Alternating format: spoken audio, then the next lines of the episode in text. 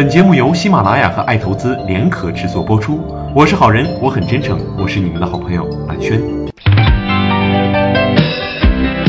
今天上午九点，十二届全国人大三次会议在人民大会堂拉开帷幕。国务院总理李克强作政府工作报告，公布经济发展新目标，揭示了二零一五年经济棋局究竟如何落子。那么本期节目呢，我们将要了解一下二零一五年对我们的民生生活会有哪些的帮助。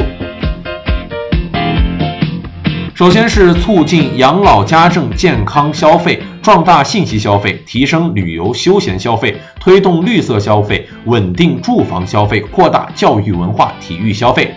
其次，把以互联网为载体，线上线下互动的新兴消费，那是要搞得红红火火，并且将要启动实施一批新的重大工程项目。今年呢，中央预算投资增加到了四千七百七十六亿元，但政府却不打算继续唱独角戏，要更大激发民间投资的活力，引导社会资本投向更多领域。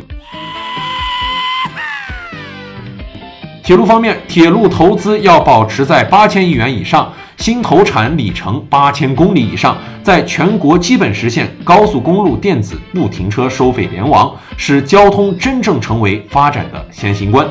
在建重大水利工程，投资规模也要超过八千亿元。今年粮食产量啊，粮食产量要稳定在一点一万亿斤以上。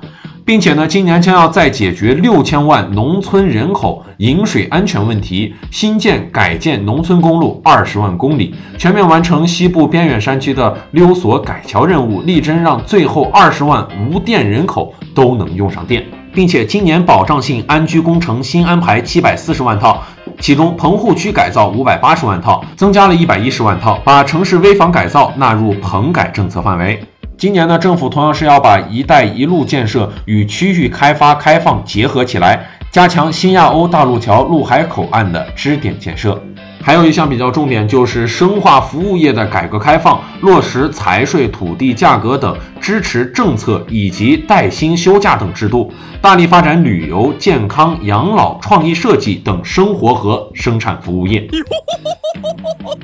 好的，以上呢就是本期节目的全部内容。如果您觉得啊，咱这条信息还对您稍稍的有那么一丢丢的帮助，那么就请速速的关注我吧。你也可以在新浪微博搜索大写的 FM 一零四四蓝轩进行关注，与我做到线上线下一起交流互动吧。